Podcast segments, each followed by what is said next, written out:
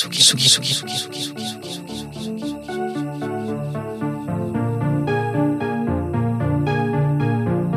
Des gens de pop avec Eva Pile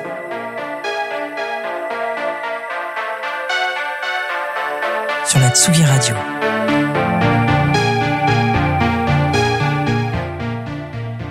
Buongiorno. Ciao Alors aujourd'hui, j'ai invité Rosario Ligamari, un journaliste, traducteur, euh, qui a écrit un livre que je vais vous montrer tout de suite, Buongiorno Pop. Et ce livre va être le fil conducteur de cette émission euh, qui est consacrée à la musique italienne depuis les années 60 jusqu'à nos jours. Exactement. Comment ça va Rosario? Ça va et toi, Eva? On se tutoie, on se voit Tout fait à en l'italienne hein, tout en poste. Tutoiement à l'italienne. Tutoiement à l'italienne, exactement.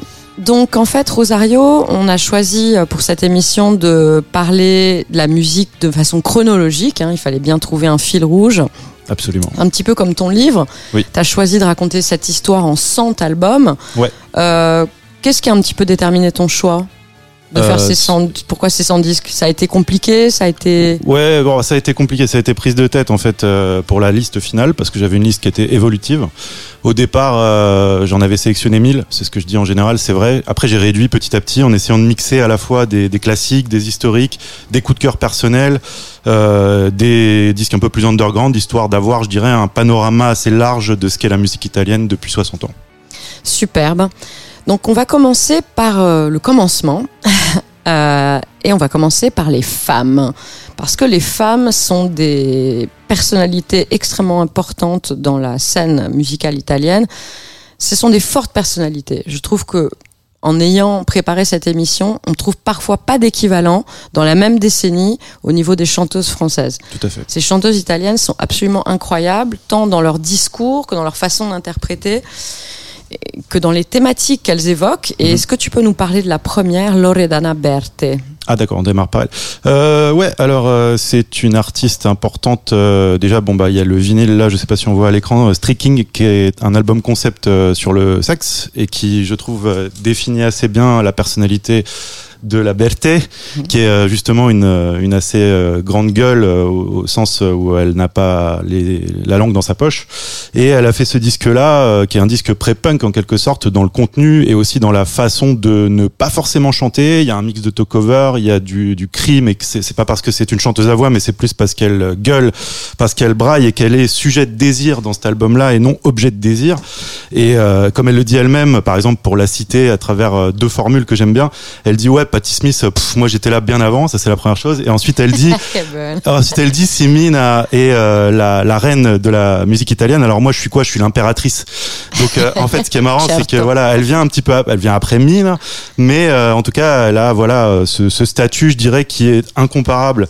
En tout cas, si on prend la, la scène française, enfin, je vois pas non plus beaucoup d'équivalents, mais comme je vois pas beaucoup d'équivalents en général dans les artistes et groupes que je mentionne dans le livre et dont je développe les portraits ou les ou les analyses de disques, en fait, c'est un truc assez général, quoi.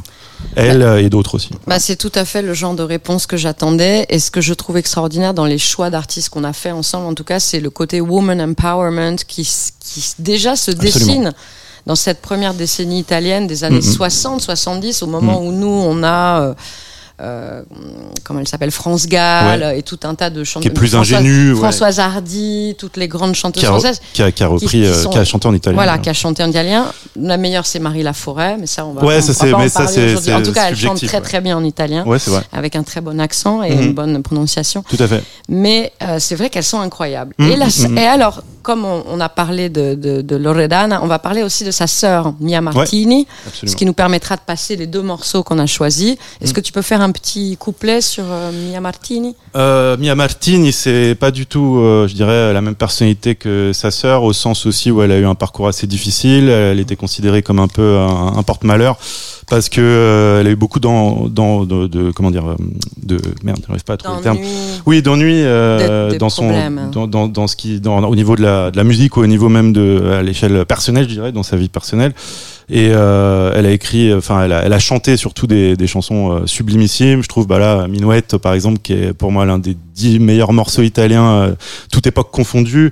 Euh, Almeno tu nell'universo aussi, qui est un petit peu plus tardif, qui a été écrit par Bruno Lauzi, qui est, qui est magnifique, et aussi Gli uomini non cambiano, qui est qu'on a choisi, qui est beaucoup plus est- tardif, mais qui moi je trouve un morceau 92 extraordinaire. sur l'album Lacrime qui referme sa discographie et qui a un titre finalement assez symbolique. Moi j'avais écrit au début son premier morceau c'était I, I miei baci non puoi scordare, ça veut dire mes baisers tu ne peux pas les oublier, enfin tu ne peux pas oublier mes baisers. Et le dernier album s'appelle Lacrime et je disais tes larmes non plus Mi- Mia. On ne peut pas oublier tes baisers, on ne peut pas oublier tes larmes non plus en fait. Mais ce qui est parfait, c'est que pour finir cette euh, présentation, on va passer ces deux morceaux, donc Loredana Berthe et ensuite euh, Mia Martini. On peut parler de ce que tu évoques au début de ton livre, la malinconia, la mélancolie. Oui. Buongiorno tristezza, bonjour Voilà, comme tristesse, on commence comme ça. C'est quelque chose qui est un fil rouge qui revient dans toute la musique italienne. En général. musique ouais. italienne que tout le monde pense c'est une musique légère Exactement. qui est mais en fait moi je me suis aperçu plus j'écoute la musique italienne plus en fait elle est empreinte de gravité mais une gravité qui est tout à fait euh, euh, sentie Mhm. et, et, et- et magnifiée magnifiée Oui, oui. on peut dire ça comme ça j'aime bien ce- cet adjectif C'est la définition de Victor Hugo qui disait que la mélancolie, c'est le bonheur d'être triste. Euh, c'est ça aussi, je pense, quand on écoute la musique italienne la plus mélancolique, euh, on, Exactement. on, on a des frissons de plaisir euh, dans la tristesse. Quoi. donc on va commencer par ce premier morceau de Loredana Berthe Fare l'amore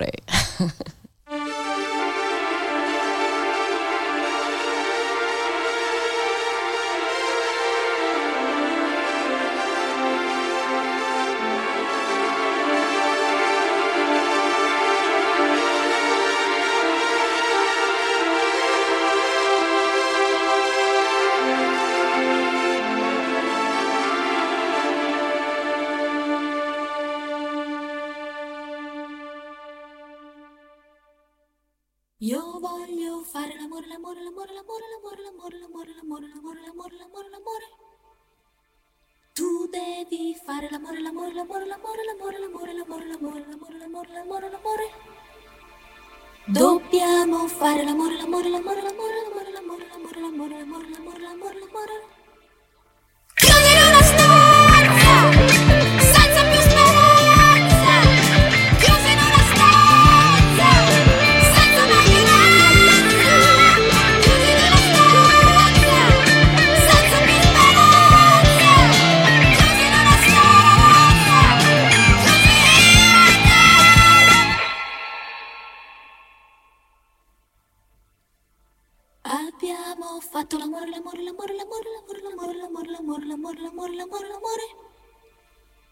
Hai conosciuto l'amore, l'amore, l'amore, l'amore, l'amore, l'amore, l'amore, l'amore, l'amore, l'amore, l'amore, l'amore.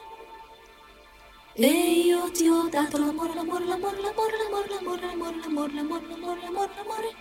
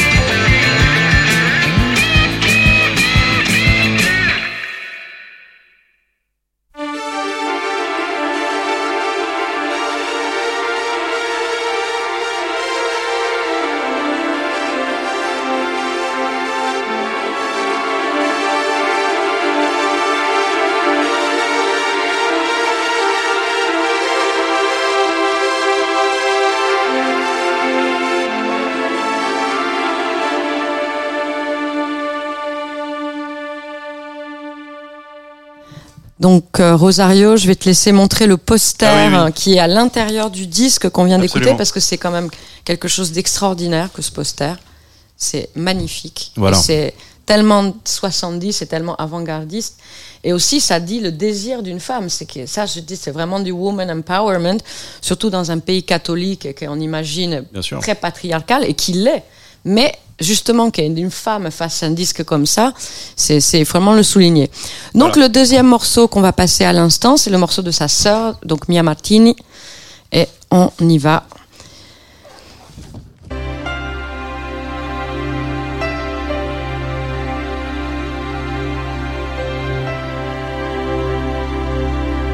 Sono stato anch'io bambina di mio padre innamorata.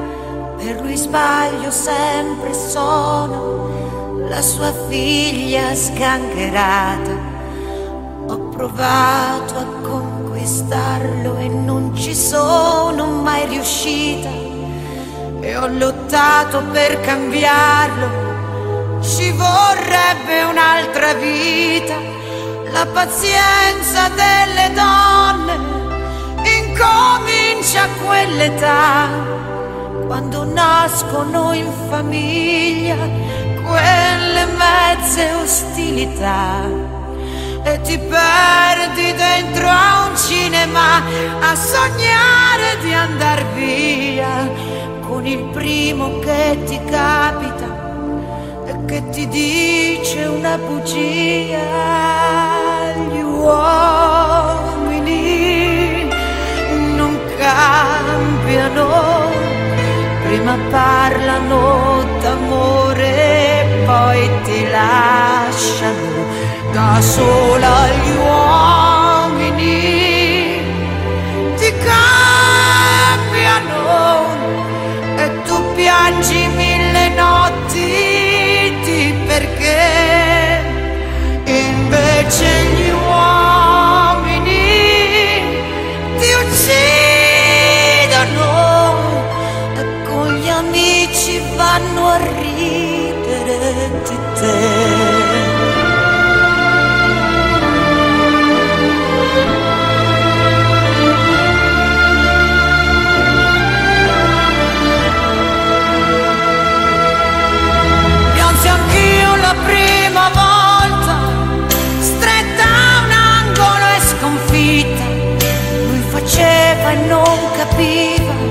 perché stavo ferma e zitta. Ma ho scoperto con il tempo e diventando un po' più dura che se l'uomo in gruppo è più cattivo quando è solo ha più paura.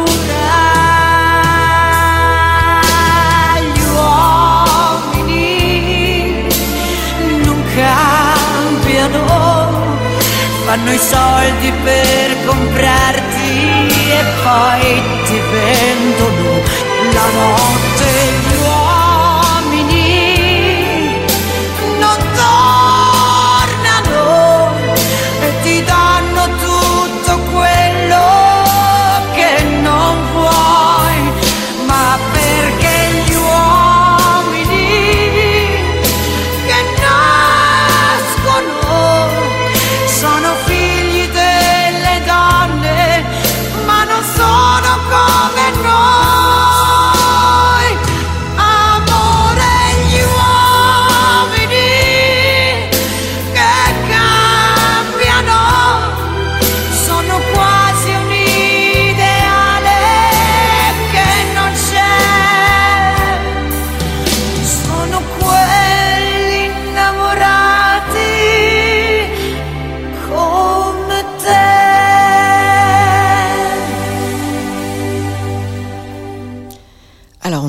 Du woman empowerment, on a parlé de la personnalité incroyable de ces chanteuses italiennes, les deux étant sœurs, là, qui viennent de, les deux morceaux qu'on vient de passer.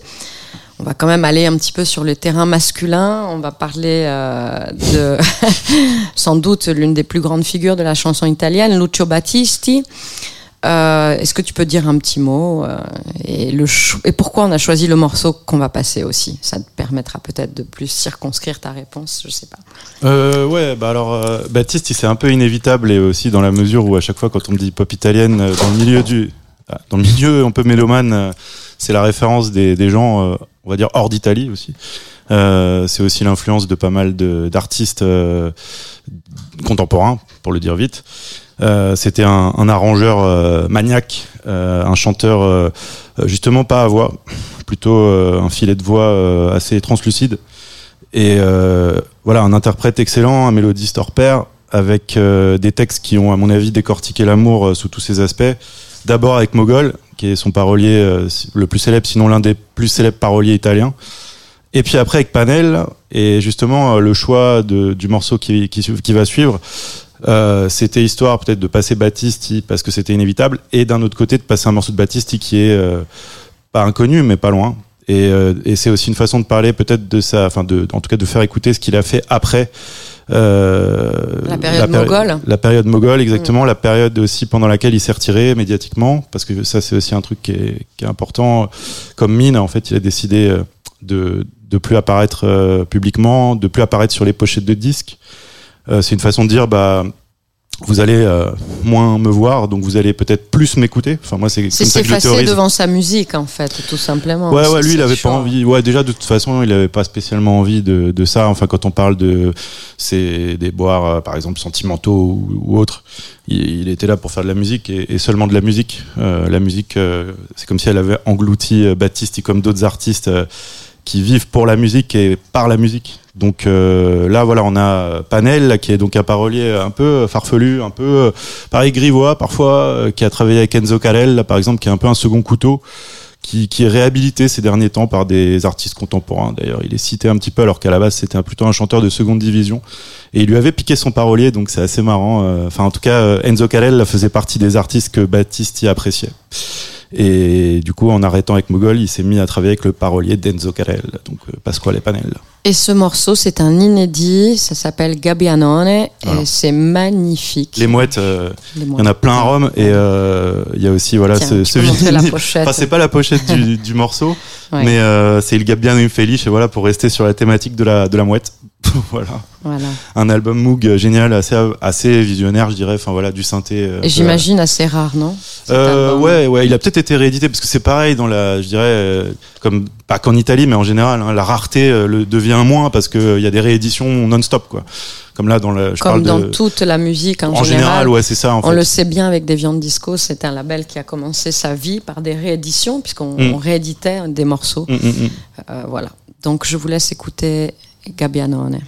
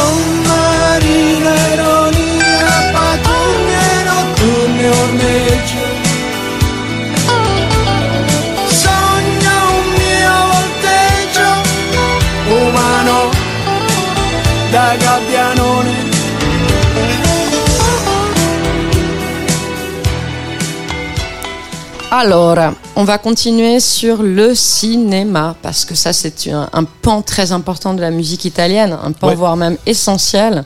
C'est vrai. Évidemment, on peut parler de Morricone, parce Ouais. que c'est peut-être ce qui est le plus connu. Et il a orchestré des albums de pop. Ça, c'est un truc qui se sait pas forcément, mais au-delà même du cinéma, bon, il a fait euh, 500 000 choses pour le cinéma évidemment, mais euh, il a aussi, à la base, il est trompettiste, donc ça, c'est un truc que les gens savent pas forcément. Mais il a aussi travaillé sur des albums euh, pop euh, avec Eduardo Vianel, par exemple. Il a fait l'album avec Milva aussi, qui sont des morceaux euh, préexistants de films.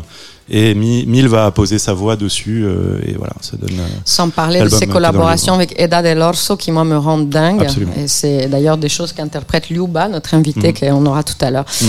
Donc, pour enchaîner sur le cinéma, on va parler aussi des films d'horreur, parce que Dario Argento, c'est quand même le master des réalisateurs de Gialli, le, Le prince, Gialli, le, prince, ouais, parce que le roi, c'est. Mario Bava, le, Voilà, prince- le roi. exactement. Mais moi, je préfère Argento pour des questions esthétiques qui Ouais. me sont très Plus baroque, personnelles, plus, plus, baroques, plus moderne, enfin plus bon, Mais c'est vrai que. Mario Bava, c'était le- l'initiateur, le premier. Et pour illustrer ça, est-ce que tu peux nous parler un petit peu des gens qui ont travaillé euh, justement sur les, les films d'Argento? Qui, qui sont-ils? Goblin à la base c'est un, groupe euh, pas amateur mais euh, assez euh, underground pour le coup qui fait du prog parce qu'il faut savoir que la musique prog est, un genre en Italie qui a qui a créé, qui a engendré énormément de groupes. En fait, il y a eu notamment Genesis qui est venu et ça a fait naître, comme je dis dans le livre, fans et enfants, au sens où il y en a plein qui ont monté des groupes. Alors voilà, prog, le côté symphonique, le côté, je dirais, pareil, baroque, assez. Euh, euh, qui, qui finalement est peut-être un genre qui colle bien à l'Italie en fait dans le côté euh, dans le côté exubérant et, euh, et Goblin euh, bah, à la base euh, devait pas faire la, la bande son des frissons de l'angoisse à savoir Profondo Rosso Euh, Argento voulait Pink Floyd Euh, Pink Floyd Il avait peut-être pas les moyens de les savoir. En fait, à la base, c'était. Morricone. En fait, c'était Ah. Morricone qui avait travaillé sur euh, la trilogie animale de d'Argento, et il voulait Pink Floyd qui avait travaillé sur euh, Zabriskie Point, qui avait fait des chansons euh, sur le, le film de Et sur. Mort aussi de Barbette Schroeder. Exactement, ouais, ouais, super film. Qui est un de mes films cultes. Ouais. J'ai la poster chez moi. Ouais, ouais, ouais. Un film, euh, un film assez, assez dur, assez âpre. Ouais. Et, euh, et du coup, il, voilà, euh, il, il rencontre Goblin, qui est encore au balbutiement de, de, de sa musique, qui avait déjà fait des choses. Mais du coup, ce qui est marrant, enfin, dans l'anecdote, c'est qu'ils enregistrent, enfin, ils conçoivent la, la bande son du film en une nuit et ils enregistrent ça en un jour. Réellement? Apparemment, incroyable. apparemment, Ah ouais, ouais, ouais. Et du coup, euh, ce qui s'est passé, même d'un point de vue commercial, c'est le disque euh, prog qui a le plus vendu en Italie à ce jour. Et c'est une bande originale de film, donc euh, Profondo Rosso. Là, on n'est pas sur Suspiria, mais sur Ouais. Profondo Rosso. Et, euh, et puis voilà, après, c'est devenu un, on va dire un groupe euh, quand même culte qui a inspiré. Tu disais tout à l'heure que c'est un mix parfois de prog, enfin sur Suspiria, de prog et de musique électronique. Oui, Bah, par exemple, John Carpenter, il, tout à il fait. a- il penser- revendique. j'allais euh, ouais, parler de Carpenter. Ouais, il revendique euh, l'influence de, de Goblin. Et, euh, et voilà, et euh, du coup, bah oui, Suspiria, c'est ça, on va écouter un morceau de Suspiria. Qui est- en fait, c'est ça, c'est la musique de la peur. Euh, ils peuvent, euh, enfin, ce groupe peut avoir la dénomination de musique de la peur, c'est-à-dire que ça fonctionne évidemment avec les images de Dario Argento, le côté jumpscare, le côté euh, euh, angoissant, anxiogène, mais ça fonctionne aussi grâce à la musique. Euh, Absolument. Donc euh, voilà, et c'est aussi des bandes, des bandes originales qu'on peut écouter euh, en se refaisant le film dans la tête, tout simplement comme euh, un disque à part entière en fait. Et pour, pour la petite anecdote, juste vous allez voir les cymbales, les percussions qui sont dans le morceau que j'ai choisi. On dirait presque même du gamelan. Enfin, c'est c'est Mm. très original la façon dont c'est Mm, dont c'est conçu ce morceau. mm, mm. C'est vraiment une progression qui, qui fait des frissons. Ouais, c'est clair. Donc on va écouter et de le l'angoisse. Voilà. Des frissons et de l'angoisse.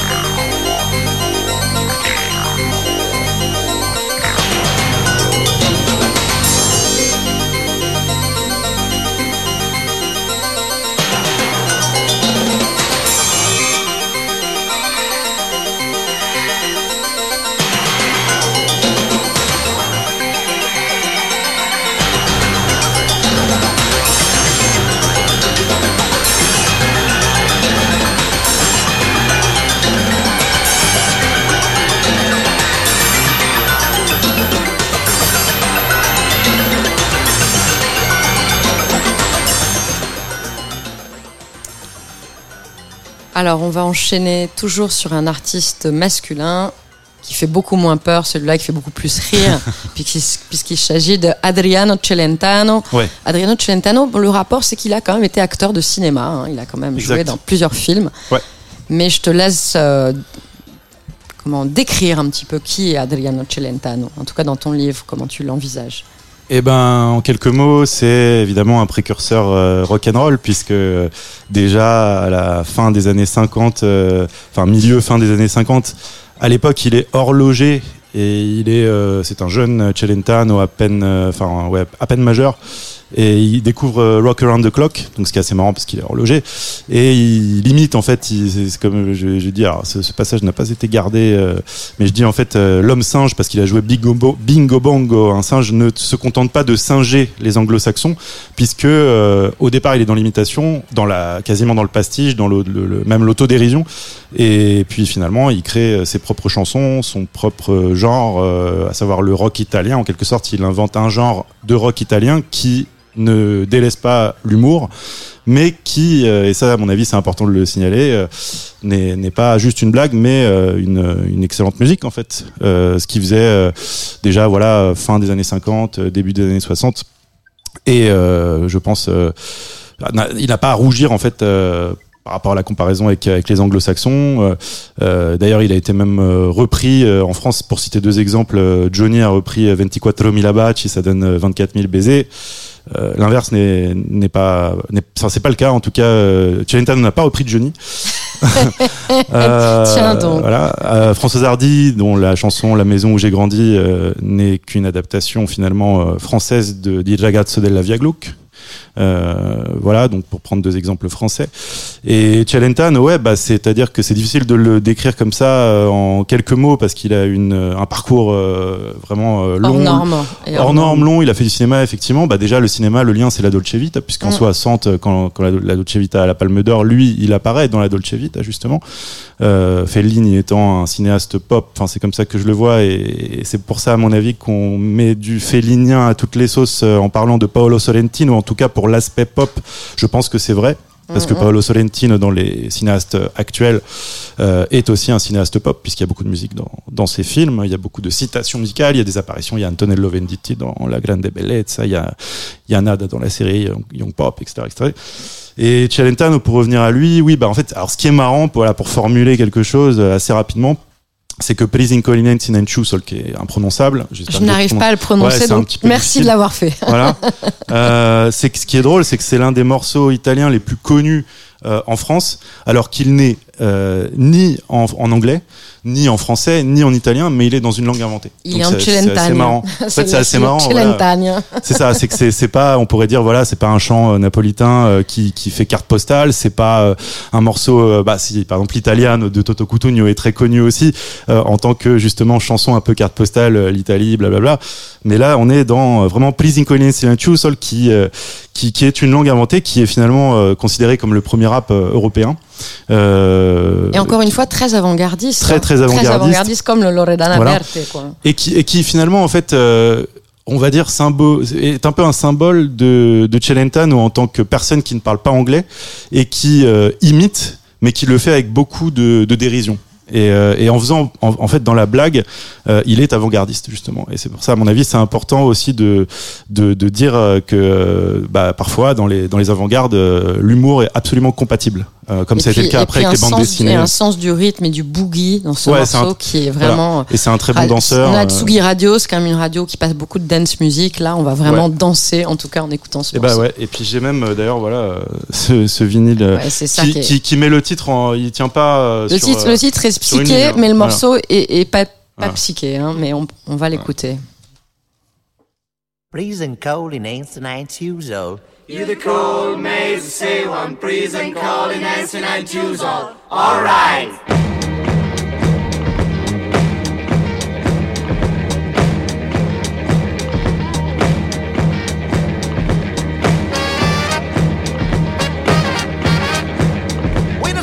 Choose now, and whole build the same, then a whole red maybe get the color boss dying.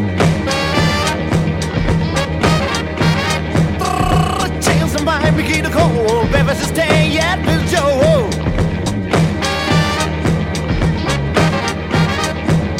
When I stay in the shoes now I'll hold Bill the scene in a whole red Maybe get the color boss dying.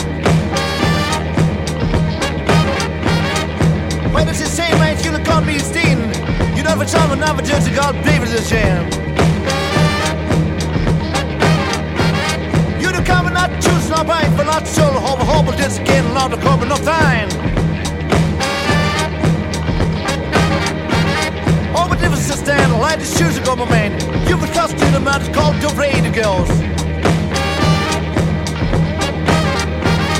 Oh, Sunday.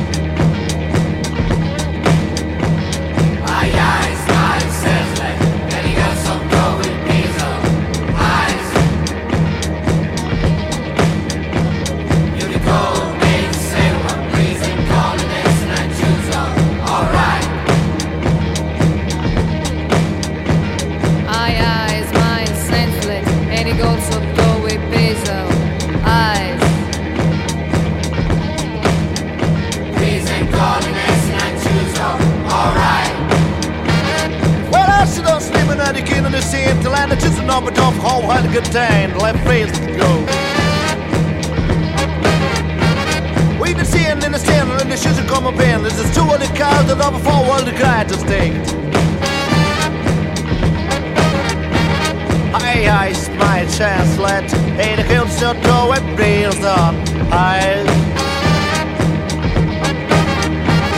Unicorn and major say one visit combination I two some alright. You know it's you not feels you can on and on. Let's be that you like yo.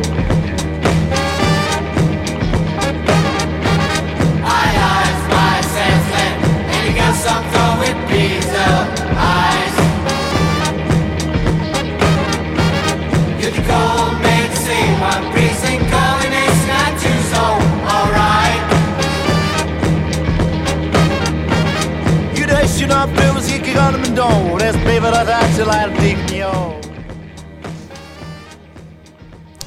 Eh bien, on revient vers Rosario Ligamari, l'auteur de Buongiorno Pop, qui est notre invité d'aujourd'hui.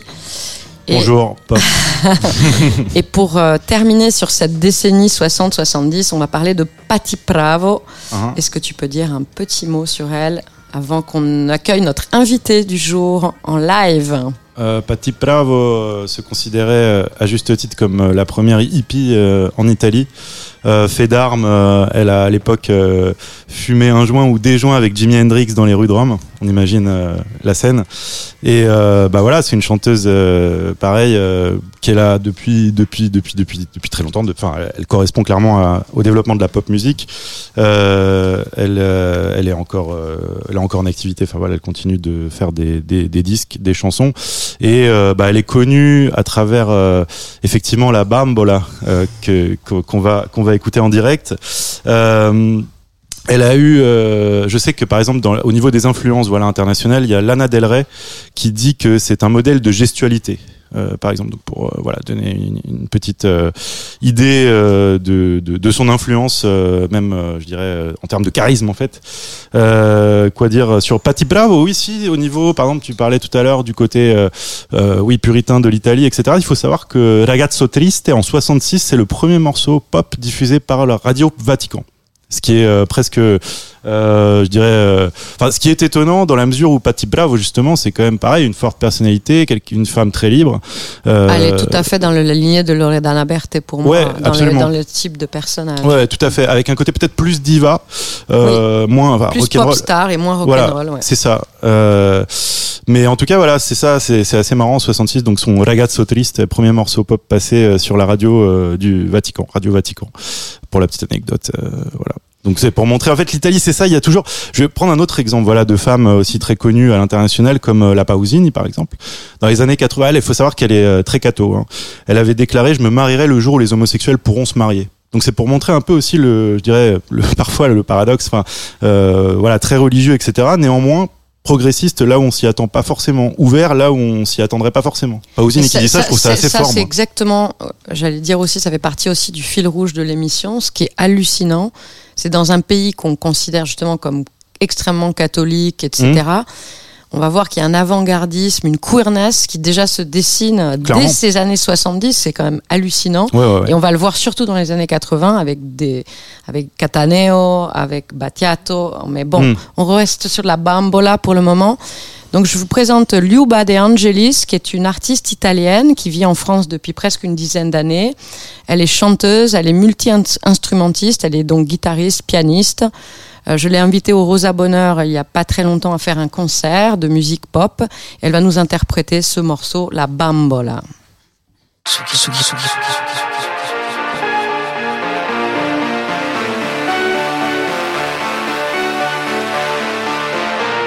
Des gens pop avec Eva Pile sur la Tsugi Radio.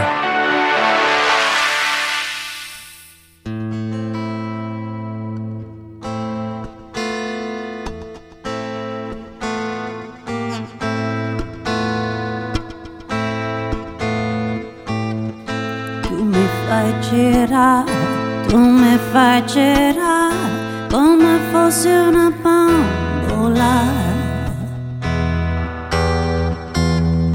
Poi mi butti giù, poi mi butti giù come fossi una bambola. Non ti accorgi quando piango quando sono triste e stanca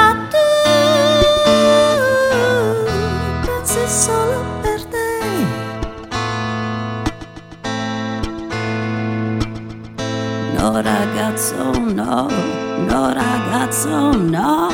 Del mio amore non ridere. Non ci gioco più. Quando giochi tu sai far male da piangere. Da stasera la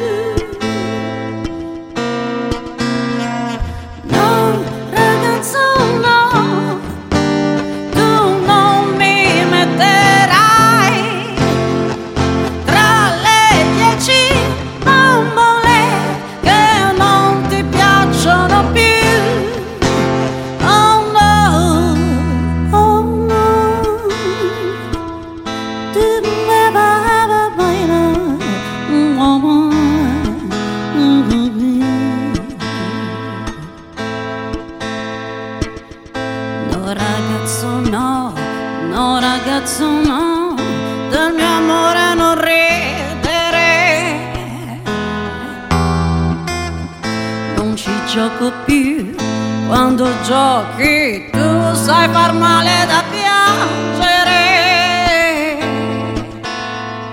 Da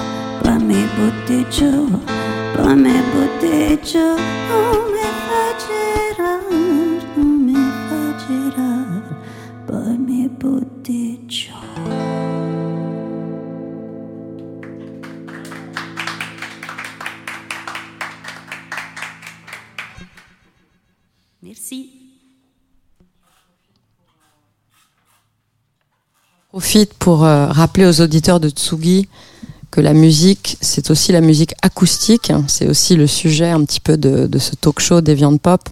Moi-même faisant de la musique électronique, la musique, ça vient aussi des instruments. Donc je remercie Liuba De Angelis pour sa prestation Très belle interprétation. et très belle interprétation. Exactement. Merci beaucoup. Grazie mille.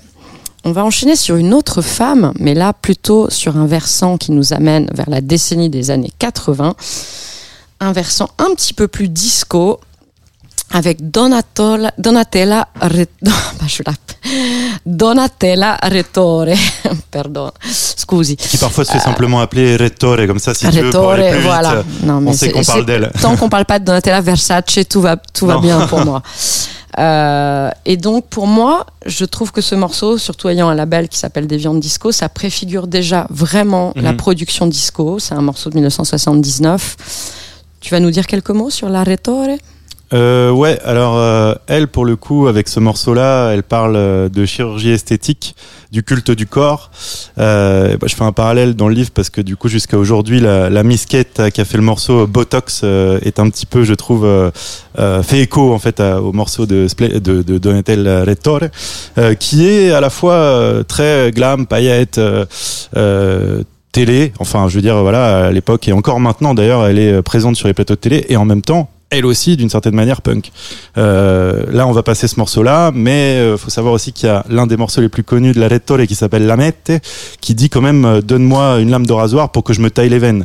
Et c'est un morceau dansant. Il y a encore cet été en Sicile, euh, j'étais un anniversaire et ce morceau passait euh, comme si c'était l'équivalent de d'un morceau de La Cara par exemple, qui, est, qui est finalement voilà aussi pareil très nuancé en fin de compte dansant pop pop pop pop en fait genre dans le refrain il y a pop pop pop pop. en fait c'est plop plop le sang qui coule donc euh, on est encore une fois dans quelque chose qui à première vue est cette- léger mais en cette fait non dichotomie entre le, la joie et le mélodrame, finalement, qui est, qui est quand même, euh, Bah oui. j'allais dire, un des fondamentaux de toute cette culture italienne. Ouais, hein. parce que l'album en question où il y a la mette elle s'appelle Kamikaze Rock'n'Roll et du coup bah voilà c'est euh, pareil c'est on est dans le dans le dans, dans le dans le suicide quoi en fait.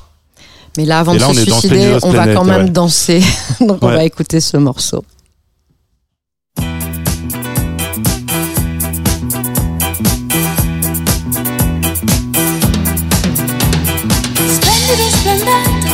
Scritto anche il giornale, io ci credo ciecamente.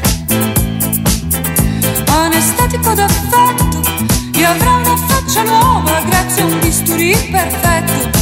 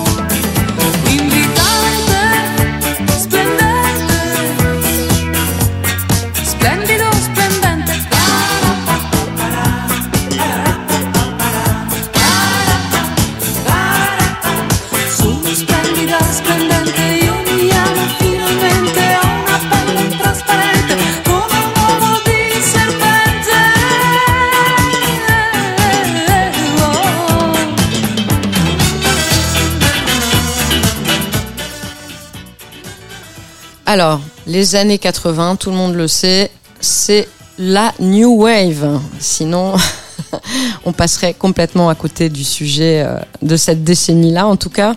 Ce qui est complètement, euh, justement, aussi dichotomique. C'est d'un côté, il y a la disco, la joie, l'amusement, la légèreté. Et de l'autre côté, la New Wave, quand même, la mélancolie aussi. Euh. Et c'est vrai qu'on... La dark wave. La dark wave. Bon, là, on, on va parler d'un groupe qui, pour moi, est un peu le Joy Division euh, italien, hein, c'est Diaframa. En tout cas, ce morceau m'a fait cet effet quand Mhm. tu me l'as transmis. Effet Tonote. du Effet Tonote. Voilà. Est-ce que tu peux nous parler brièvement de Diaframa? Ouais, et bah, euh, Diaphragma, je dirais. Alors c'est marrant parce que dans l'histoire euh, de la pop musique en général, il y a un groupe qui représente un genre et il y a toujours un groupe à côté qui est moins connu et qui le représente tout autant, voire qui était là un peu avant. Et en fait, Litfib, qui est le groupe représentatif de la new wave en Italie pour euh, notamment pour la France parce qu'ils se sont fait connaître au Transmusical de Rennes à l'époque. À côté, Diaphragma est moins connu, mais est quand même à la base, on va dire, de la new wave chantée en italien. Euh, Litfiba l'a fait aussi évidemment, mais euh, à travers euh, voilà les premières les premiers morceaux sur des compilations et à travers Altrove qui est un EP, euh, il y a ce chant en italien influencé par euh, notamment euh, Moravia et aussi par Rimbaud Baudelaire. Enfin, il y a vraiment cette influence là. Euh, Rien que ça. Ouais, ouais, ouais, complètement. Et, et par rapport à eux, ouais, je trouve qu'ils mériteraient peut-être d'avoir un peu plus d'exposition parce qu'ils sont parce qu'ils sont précurseurs et puis parce que leur leur disque, enfin Altrove et Sibel, et en tout cas pour prendre les deux les deux premiers, sont vraiment très bons. Et Effet Tonote, on va écouter celui-ci, c'est ça? Oui, c'est celui-là. Effet et en fait, je sais pas si donc dans l'idée c'est Effet Nuit, mais en fait c'est le titre italien de la nuit américaine de Truffaut en fait. D'accord. Voilà, donc pour faire Donc un- toujours, on revient quand même euh, aussi dans, cette dans cette, dans cette balle de ping-pong Ouais. entre la France et l'Italie. Ça, c'est Ouais, ouais, quelque sûr. chose qu'on retrouve euh, vraiment euh, de Bah, manière fréquente. Exactement, exactement. Ouais, je, je tiens à chaque fois bon à faire les, les ponts. C'est comme par, par exemple Donatella Rettore quand elle sort euh, Kamikaze Rock'n'Roll Suicide. La même année, il y a Seppuku de Taxi Girl qui sort avec la même thématique en fait. Bon, Harakiri, après, quoi. sachant que ayant fait moi-même des conférences sur la New Wave, il y a des thématiques années 80 qu'on retrouve dans beaucoup de choses de la New Wave. Ouais, ouais, absolument. Euh, la fascination pour l'Orient, le Japon, Mm. etc. C'est vrai qu'on le retrouve. Mm, mm, euh, voilà. On va donc écouter Effetto Notte.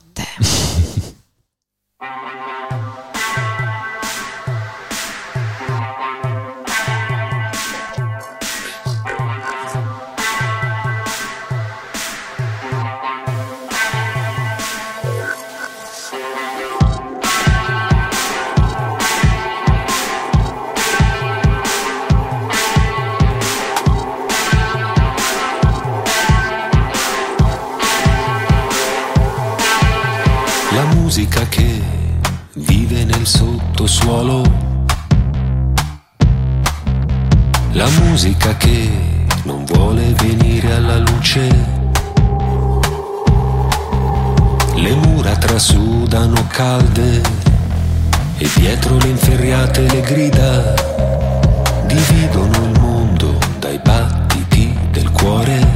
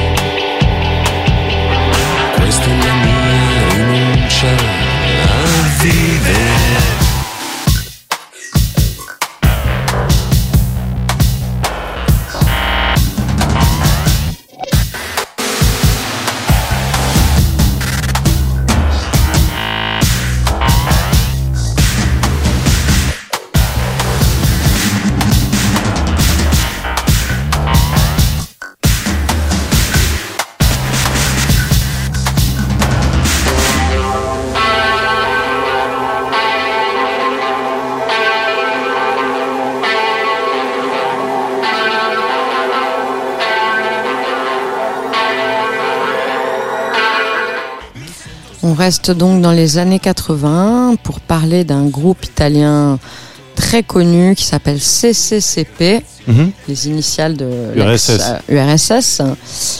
Et est-ce que tu peux nous dire quelques mots sur ce groupe et sur le morceau qu'on a choisi euh, en live?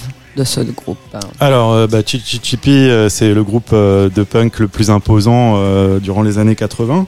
euh, qui, d'ailleurs, les deux se sont rencontrés voilà, à Berlin. Ils illustrent en quelque sorte le, le syncrétisme musical, c'est-à-dire qu'ils mélangent à la fois le punk et l'islam, la chrétienté et, euh, et, euh, et- et le rock bruitiste par exemple enfin il y a, y a aussi ça qui, qui, qui entre en compte euh, alors Chichi Chipi c'est aussi un groupe politique hein. à la base Lindo Ferretti vient de la Lotta Continua euh, récemment enfin récemment ça fait déjà quelques années mais dans un bouquin il a on va dire euh, dit qu'il avait complètement enfin complètement changé de bord il est il soutient un peu la mélogne et tout ça machin Ah. mais bref passons ouais ouais mais bon c'est pas très grave mais Enfin bon, bref, il a toujours été sur une ligne un peu réactionnaire quand même. Enfin bref, c'est pas le moment d'en parler, mais euh, il y aurait euh, une émission Il y aurait entière. matière à débat. Ouais, ouais, ouais, ouais. En fait, c'est assez cohérent tout en semblant être complètement euh, par, par- partir sur autre chose, mais en fait non. Lindo Ferretti, oui, je disais, oui, c'est ça, syncrétisme musical. Euh, Chichi Chipi. Euh, ce qui, tu disais oui balade en fait c'est ça c'est aussi le fait de mélanger euh, donc le- eux ils inventent un genre qui est le, le punk philo-soviétique euh, en mixant justement la musique Madre émilienne mia, mais qu'est-ce Ouais. que c'est que ça? Le punk Mamma philo-soviétique mia. euh, en mélangeant la musique émilienne et le, et, et le rock punk. Et, euh, et c'est d'ailleurs voilà quelque chose que, que je peux résumer comme ça rapidement, mais c'est le fait que les Italiens et les Italiens se réapproprient euh, les genres pour en faire quelque chose d'italien. Euh, ça, on en a déjà parlé. C'est- très important. Voilà. C'est une émission italienne, non voilà, donc ça peut être dans la musique à travers l'italo disco, ça peut être à travers le, le rock démentiel, donc c'est prendre le punk et lui donner, on va dire un, un- comment dire, une forme un peu plus humoristique, plus parodique. C'est ce qu'a fait Sciantos par exemple, et c'est valable aussi dans le cinéma. On parlait tout à l'heure de giallo, bah finalement le giallo c'est un genre italien, comme les sexy comédies est un, euh, représente aussi un, certain genre italien de cinéma bis ou le western spaghetti enfin bref voilà. Et, euh, et Chichi Chipi illustre donc le punk philo-soviétique qui est un genre qui, n'est- qui, qui n'appartient qu'à eux quoi en fait. À l'Italie mais à eux en particulier voilà. Et on a choisi pour illustrer ce groupe justement un morceau magnifique qui est une ballade qui s'appelle Amandotti et c'est Liuba De Angelis qui va nous l'interpréter.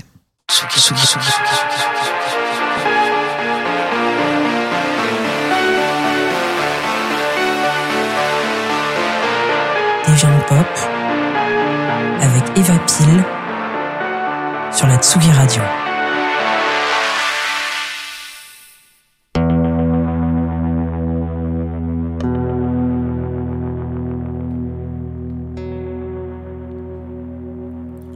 Amarti ma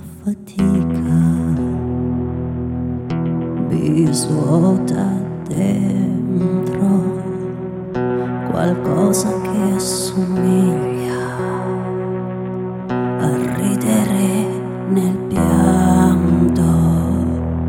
Amarti ma fatica mi dà malinconia che vuoi farci la vita e la vita è la mia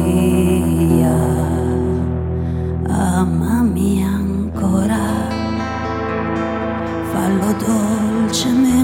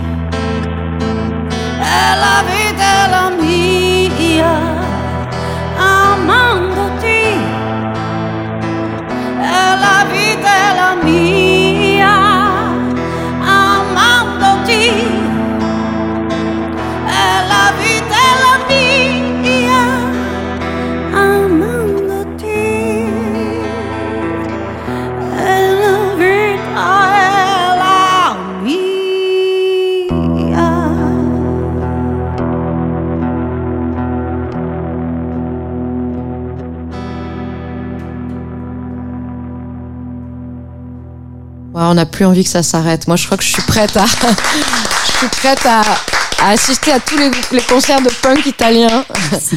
En tout cas, je suis prête à, à réinviter bientôt Liu bah, dès que je pourrai. Pour Ouais, ceux qui l'auront raté euh, au Rosa Bonheur, au moins vous avez une petite euh, post-introduction. On va terminer justement. Et d'ailleurs, pardon de te couper, Eva, mais juste penser à ça par rapport aux balades et encore une fois avec le pont entre la France et l'Italie, Chichi Chipi a chanté euh, Inch'Allah ça va avec euh, Amanda Lear, par exemple. Ah. Je vous invite à écouter ce, ce morceau qui est ça alors, voilà, Voilà. encore une, una nuova scoperta. voilà avec Amanda Lear en plus. En plus avec. Amanda Ouais. Lear. Justement là, on va reparler d'une artiste féminine, Gianna Nannini, euh, grande artiste après toutes Mhm. celles qu'on a citées précédemment. Mhm. Est-ce que tu peux nous donner quelques indications sur son Alors, parcours Euh, indication tout à l'heure, on disait en termes d'équivalent en France et d'équivalente, euh, c'était pas évident de trouver à chaque fois. Et là, on pourrait penser à Catherine Ringer, éventuellement. Pourquoi Catherine Ringer? Euh, Bah simplement, il y a un homme, euh, on va dire en commun, c'est Connie Plank. Enfin, pour euh, les personnes qui savent, euh, voilà, les Rita Mitsuko ont enregistré avec Connie Plank, qui est euh, voilà producteur Un allemand. grand producteur pour moi allemand, Voilà, mais exactement. plus Et- versé dans le krautrock, plus versé dans le krautrock et dans la musique électronique dans aussi. la musique électronique, voilà. exactement. Et, et puis voilà, et du coup, euh, bah, les deux ont travaillé ensemble euh, en coproduction euh, sur, euh, sur, sur plusieurs disques, dont Latin Lover, voilà, qui est là. Euh, qui est un super album, euh, bah pareil, à la fois pop accessible et euh, je dirais expérimental. Euh, Il y a le mélange Allemagne et, et Italie, donc euh, déjà le titre euh, indique euh, l'italianité et les sons de l'album hein, indiquent aussi euh, un côté, on va dire, très allemand, assez assez froid et chaleureux à la fois. Et, il faut savoir voilà qu'à l'époque de, de ce disque-là, puisque du coup je l'évoque euh, dans le livre, mais on va pas écouter celui-ci, mais bref, euh, elle était en colocation avec euh, Annie Lennox en fait. Euh, elle vivait à Berlin. Berlin était donc sa, sa ville de cœur. Et elle vivait en colocation avec Annie Lennox avant qu'elle cartonne avec euh, Sweet Dreams. euh. donc voilà les deux. Et d'ailleurs Annie Lennox joue du synthé aussi dans ce dans cet album-là. Et après sinon il y a aussi plus tard le disque Profumo qui contient euh, l'un de ses plus grands tubes euh, Bello Impossibile Hello Impossible. voilà, qui est également euh, co- coproduit par euh, Connie Plank. Et on va écooter Imaski, c'est ça? On va écouter Euh, Imaski parce que ça a été un énorme tube Absolument. en France. oui, oui, oui, tout à fait, tout à fait. Euh, Et en France, ça a et- été un grand, voilà. grand tube. Et pour, et faire un lien non seulement avec la France, mais aussi avec l'actualité, dans le film, dans le dernier film de Louis Garrel, euh, L'innocent, le générique final contient Imaski. Donc c'est assez marrant. D'ailleurs, Louis Garrel a dit lui-même que c'était un film très pop.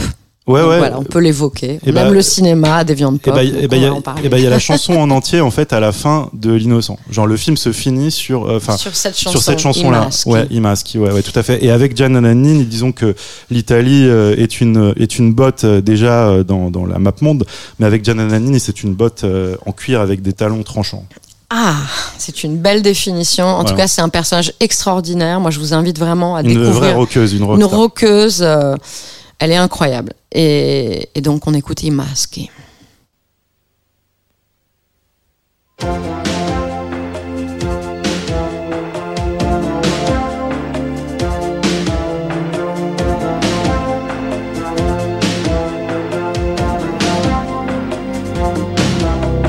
Tu, quell'espressione malinconica e quel sorriso in più, cosa mi fai? Stai così vicino, così immobile, parla qualcosa, non ti ascolto mai. I maschi disegnati sui metro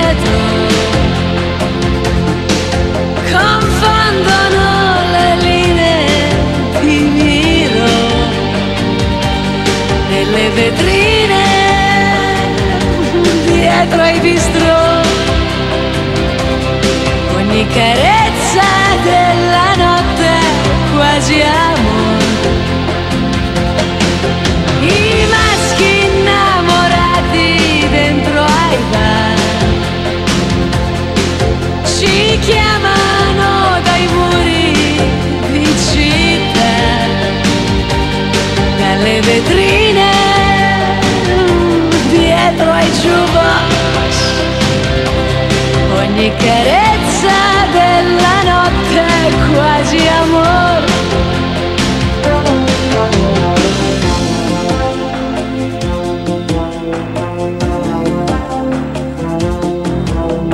Tu sotto la giacca cosa avrai di più? Quando fa sera cuore si scatena mi va. Sulle scale poi te lo darò. Quello che sento Mm, parlami ancora un po' i maschi disegnati sui metro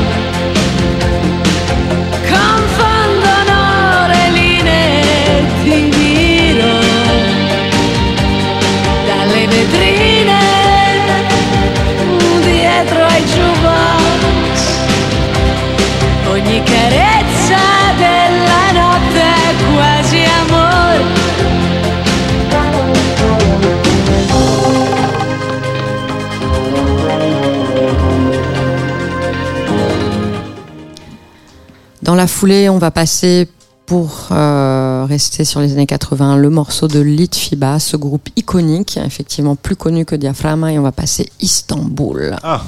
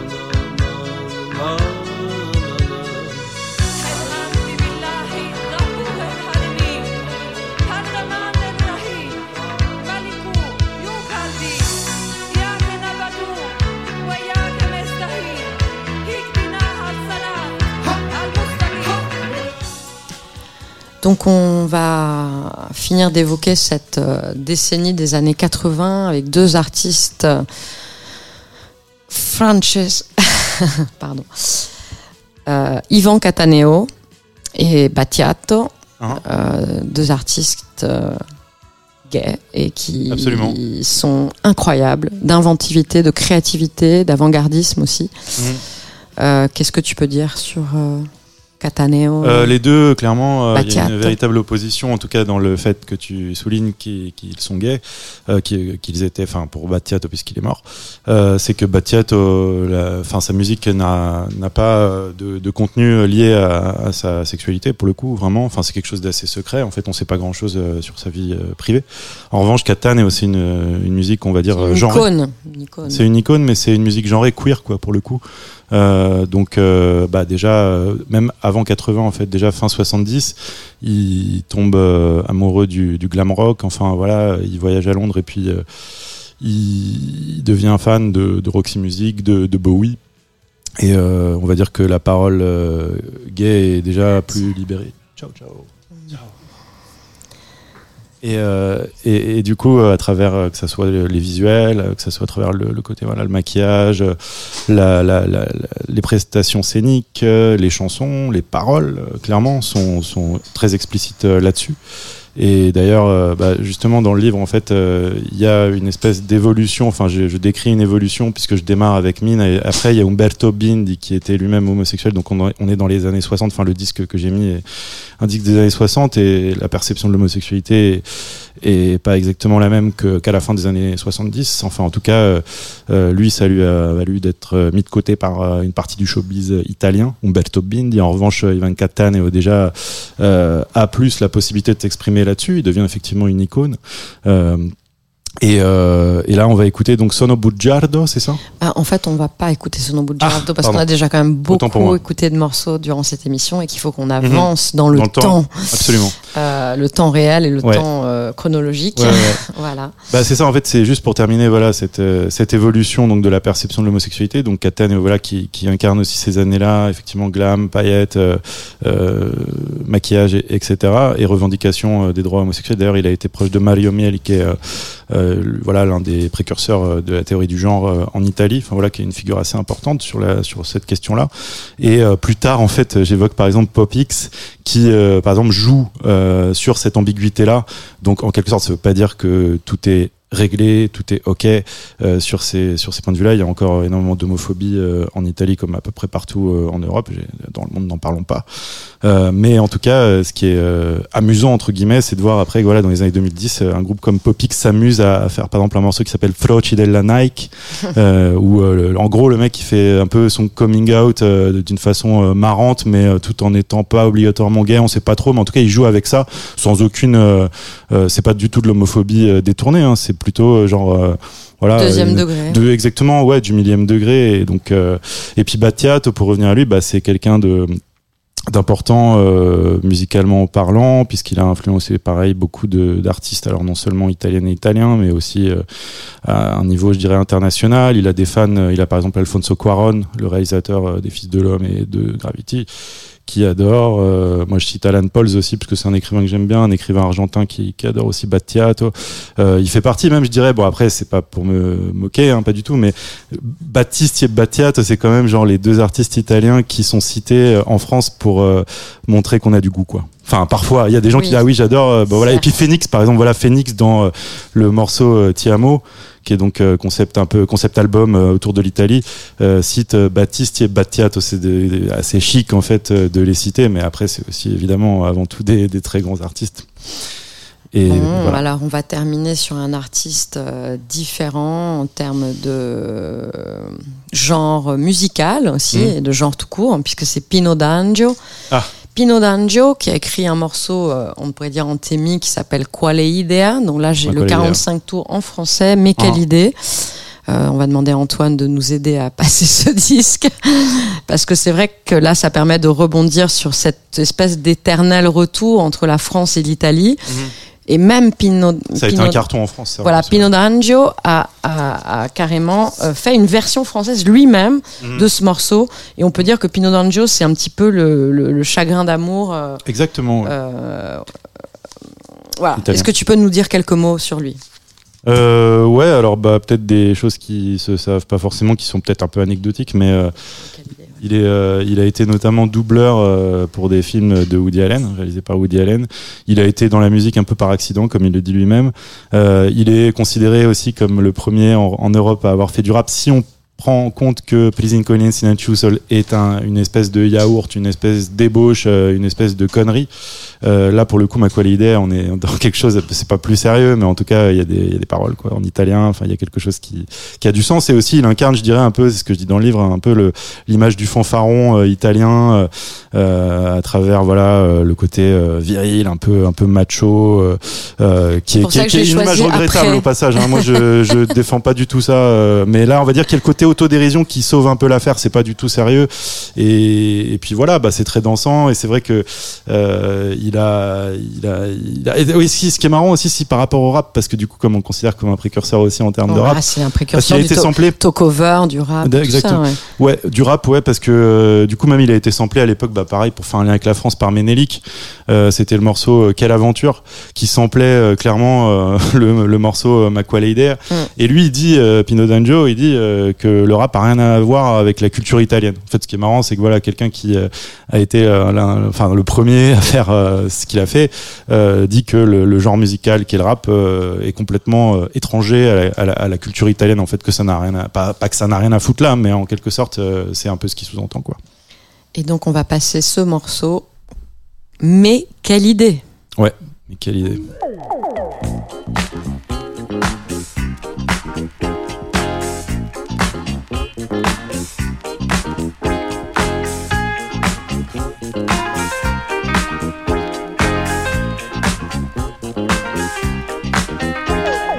super discothèque, avec mes beaux yeux de reptile, j'ai accroché une minette au regard profond et débile. J'ai commencé à lui faire mon fameux roulis des hanches. Fred Astaire en pleine forme devant ce truc à l'heure d'un manche. Et par un baiser farouche, je lui ai fermé la bouche. Déchaîné par la musique, excité pour mon physique, il m'a donné la réplique dans ce numéro se dit que ça me passait la pommade, de rock et trois balades, je l'avais rendu malade, j'en ai fait de la marmelade. Oh yeah, on emballe comme ça, non? Et puis, et puis, quelle idée, Ma quelle idée? Bien qu'elle ne veut pas. Quelle idée, Ma quelle idée? Lâche les collants de cette fille-là As-tu vu sa famille À cette table préparée On dirait des gorilles siciliennes Par-dessus les marchés quelle idée, Ma quelle idée? Bien qu'elle ne veut pas. Quelle idée, Ma quelle idée? Lâche les collants de cette fille-là Sinon tu ne vas pas tarder À changer de physique Tu vas faire tes débuts ce soir Dans la chirurgie esthétique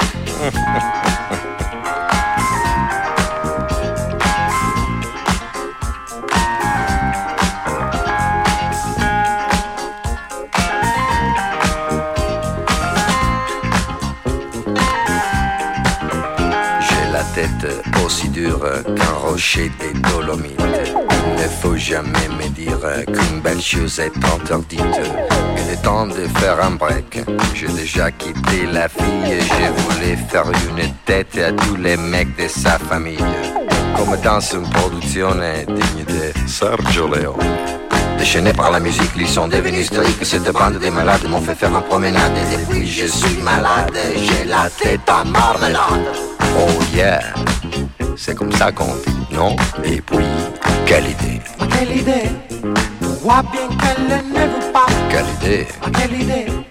Lâche les collants de cette fille-là As-tu vu sa famille à cette table?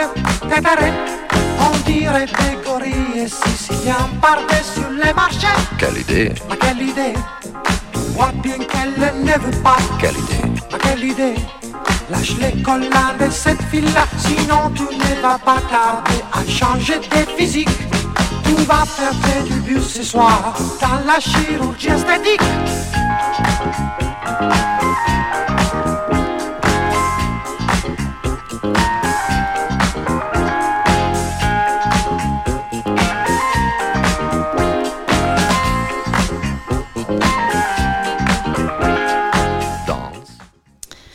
Eh bien, on va terminer cette émission par la dernière décennie. Et par exemple, euh, juste encore pour Vas-y, faire un lien petit avec, la France, euh, cette chanson donc dans sa version originelle italienne et dans le film Les Infidèles. C'était bien de le préciser. Et ouais, elle ouvre le film.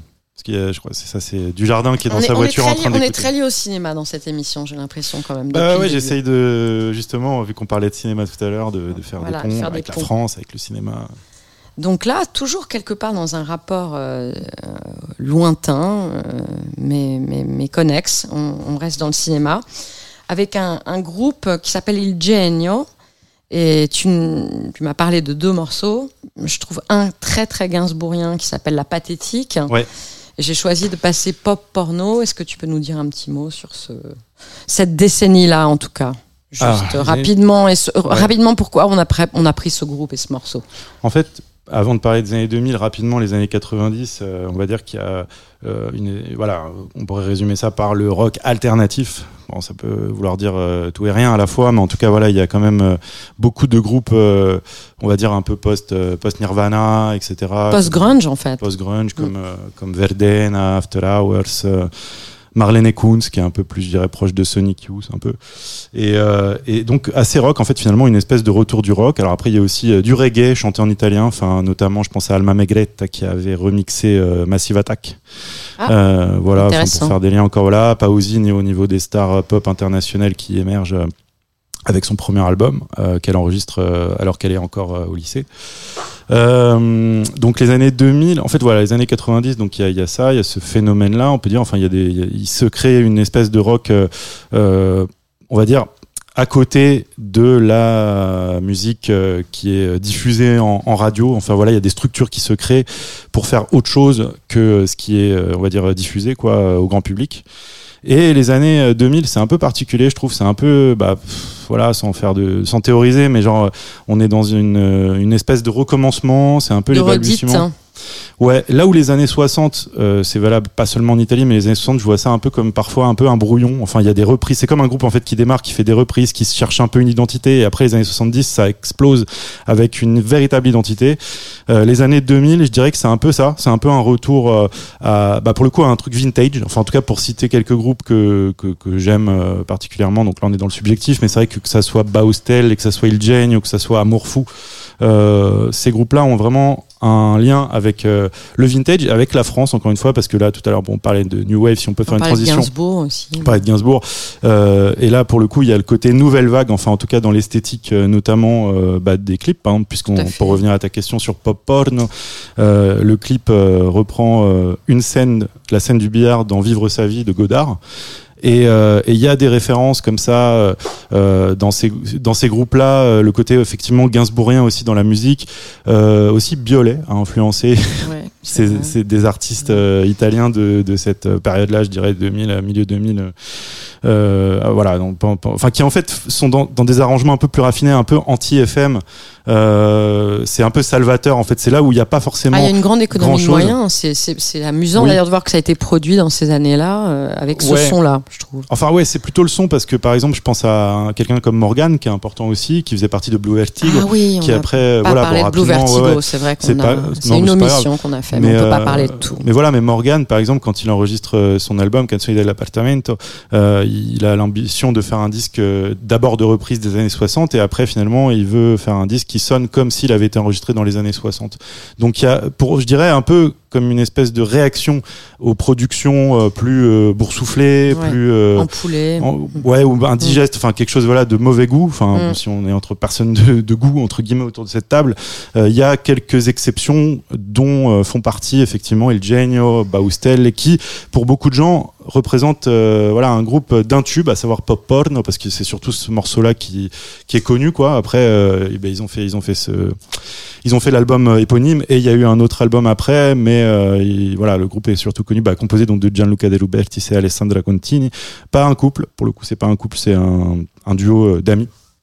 Et Pop Porno, c'est un morceau euh, qui, qui, qui, qui, pff, comment on pourrait dire, un peu électropop, euh, assez entraînant, assez dansant, avec ce refrain qui martèle pop porn. Donc on est encore dans quelque chose euh, d'assez euh, d'assez sexuel, où en fait les, les paroles disent, enfin c'est Alessandra qui chante, surtout Alessandra Contini. Enfin c'est il y a qu'elle qui chante dedans, qui dit euh, ouais tu me vois comme une actrice porno, etc. Mais elle le dit sur d'une façon assez Toujours assez légère. deuxième degré, toujours Ouais, la légèreté. ouais, voilà, avec beaucoup de légèreté. Et donc voilà, et ben on va l'écouter parce que du coup parler des années 2000, on peut pas en parler. Voilà, on a un peu de temps, donc euh, voilà. Bref, allons-y.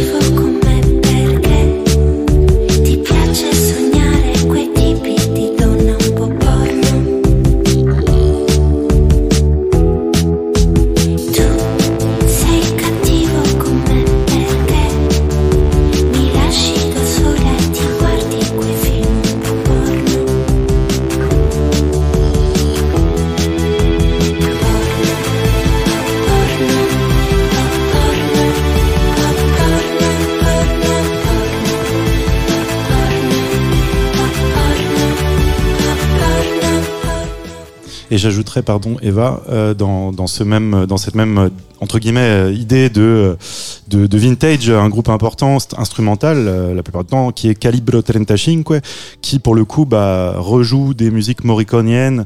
Euh, là, il y a pas très longtemps, ils ont sorti un, album en deux en, deux parties qui reprennent le, maestro et, qui est un groupe connu à l'international et notamment samplé par des personnes, des artistes comme Jay Z ou ou comment qu'est-ce qui le aussi euh, mince euh, j'ai un trou de mémoire euh, merde Dr Dre voilà Dr Dre Jay Z on samplé Dr. Dre, Jay-Z 35. quand même, ça va.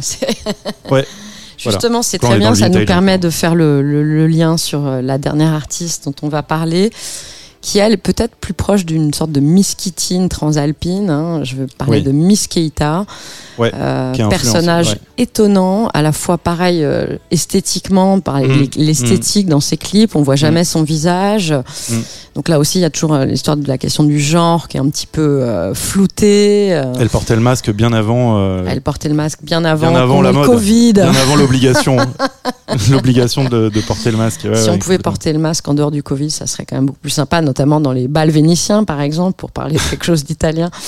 Euh, donc Miss Keita, dis-nous quelques mots sur elle. Ouais, alors juste avant, très rapidement, je sais qu'on euh, voilà, mais euh, je disais les années 2000. Donc là, les années 2010, elles me semblent euh, vraiment passionnantes parce que il y a des véritables identités donc qui émergent.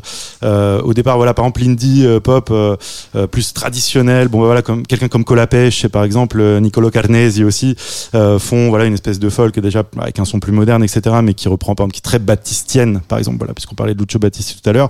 Il y a voilà quelqu'un comme Io Sono Khan et qui, qui commence à être connu aussi un peu en France, enfin par les niches évidemment, mais euh, avec euh, un mélange de psyché, électro et de musique sarde folklorique. Donc là, on est encore dans une euh, réappropriation italienne d'un genre. On pourrait dire voilà rapidement pour les personnes qui aiment bien Dan Deacon, par exemple, ça pourrait être du Dan Deacon avec avec du canto interrogre, pardon sarde, donc vraiment quelque chose d'italien. On a aussi, voilà, ça c'est un truc qui me semble important par rapport aussi au sujet qu'on a abordé tout le long de l'émission. Il y a beaucoup de rappeuses. C'est un truc qui, qui est quand même très différent de la France où il y a quand même euh, voilà en, en Italie aussi il y a beaucoup de rappeurs masculins mais il y a aussi beaucoup de rappeuses. En France il y en a très peu ou alors il y en a eu mais euh, il y a eu euh, voilà des réactions euh, pas très sympathiques euh, pour le dire avec enfin pour utiliser un euphémisme sur le web par exemple. Euh, en Italie il y en a vraiment beaucoup notamment une qui s'appelle Madame pour faire un lien avec la France euh, et qui a fait d'ailleurs un duo avec Attic le mec de Validé là, l'acteur euh, qui fait du rap aussi. Voilà, ils ont fait un duo ensemble. Euh, et donc Misketa, elle est dans le justement. Est-ce qu'on peut considérer Misketa comme une rappeuse? Oui et non, euh, elle est plutôt dans une sorte de ouais talk-over, euh, punk, euh, rap, euh, rap euh, sexy, parfois aussi vindicatif, euh, mais avec euh, une espèce de légèreté, ouais, euh, revendicatif si on veut, mais, Mm. mais plus à travers des codes et à travers, je dirais, une espèce de subtilité euh, esthétique, euh, effectivement dans les clips notamment. Ses concerts sont vraiment fantastiques. En plus, elle est venue plusieurs fois à Paris et je vous invite à aller la voir quand elle repassera parce que c'est vraiment un, un super show. Et du coup, pareil, très italienne aussi euh, dans les références, euh, dans euh, les, les, les noms qu'elle cite parfois aussi. euh, il faut, faut les capter ces, ces, ces, ces, ces références-là. Mais il y a aussi, pareil, par- pour encore faire un lien avec la France, le nom donc qui vient de Miss Kittin et une influence de, par exemple, Sexy Sushi. Euh, elle adore euh, Yes. Sexy Sushi. J'avais parlé de ça avec elle. Et euh, de, alors bon, elle le morceau euh, sur son disque, on invite à une caps lock. euh, Il y a Irreversibile. Et euh, j'en avais parlé d'ailleurs parce que j'avais eu l'occasion de la rencontrer. film de Gaspard Noé. Et bah ouais, en fait, euh, oui, forcément, je faisais lien parce que juste le morceau juste après, c'est Monica, donc Monica Bellucci. Et, euh, et oui, oui, elle aime beaucoup Gaspard Noé, mais Gaspard Noé, vivant en France, mais étant euh, ay- ayant un passeport italien et étant argentin de naissance, est-ce qu'on peut considérer qu'il est français? Ça, c'est encore une autre question. Mais en tout cas, voilà, euh, il y a pareil euh, en termes d'équivalent. Si, il y aurait Sexy Sushi, mais bon, maintenant euh, qui, qui n'existe. Et euh, et voilà, on va écouter du coup. Du coup, on va écouter Una donna che conta. Voilà, et c'est pareil, le personnage en fait va jusqu'à euh, écrire, elle a écrit une autobiographie fictive, donc ça c'est marrant parce qu'il y a aussi tout le, de- tout, tout le délire autour de, de qui elle est, euh, comme elle le dit dans la chanson, genre dans les années 80, euh, euh, voilà, festival bar, etc. Alors qu'en fait, euh, elle a pas du tout vécu ces, ces années-là et elle s'est inventé vraiment un personnage. euh, et tout le monde peut être Miss Keta en fait. Il suffit de porter un masque et de mettre des lunettes de, de nuit, Miss- des lunettes du soir. Voilà. Misketa. Si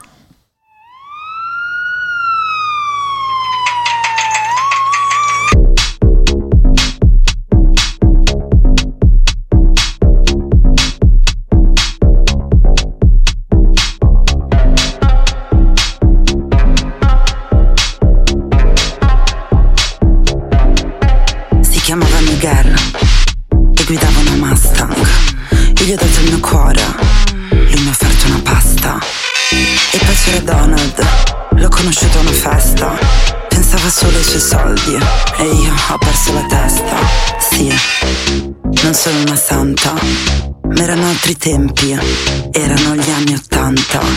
Quando il tempo era poco, ma la bamba era tanta. La vita oggi è dura per una donna che conta. Una donna che uno, due, una donna che conta.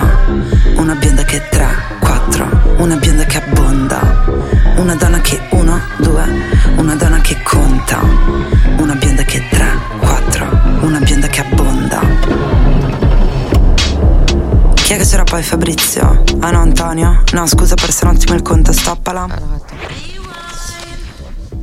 On va profiter de la fin de cette émission pour annoncer les soirées à venir des viandes pop.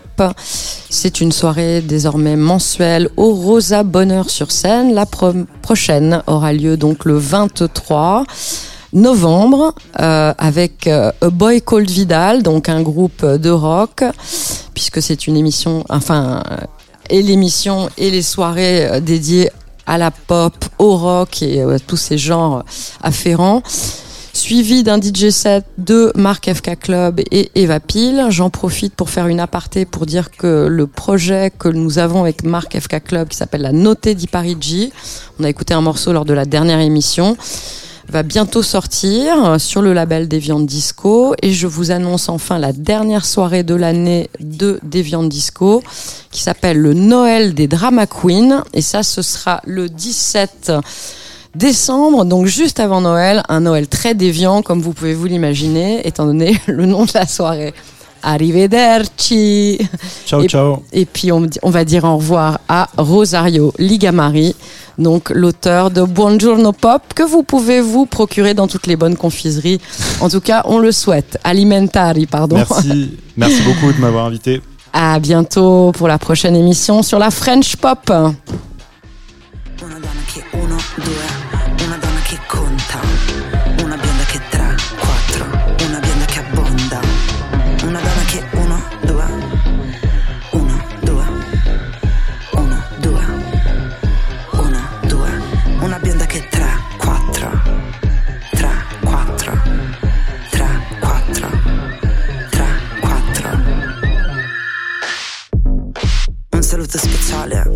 A tutti quelli a cui ho dato il mio cuore e anche qualcosina di più.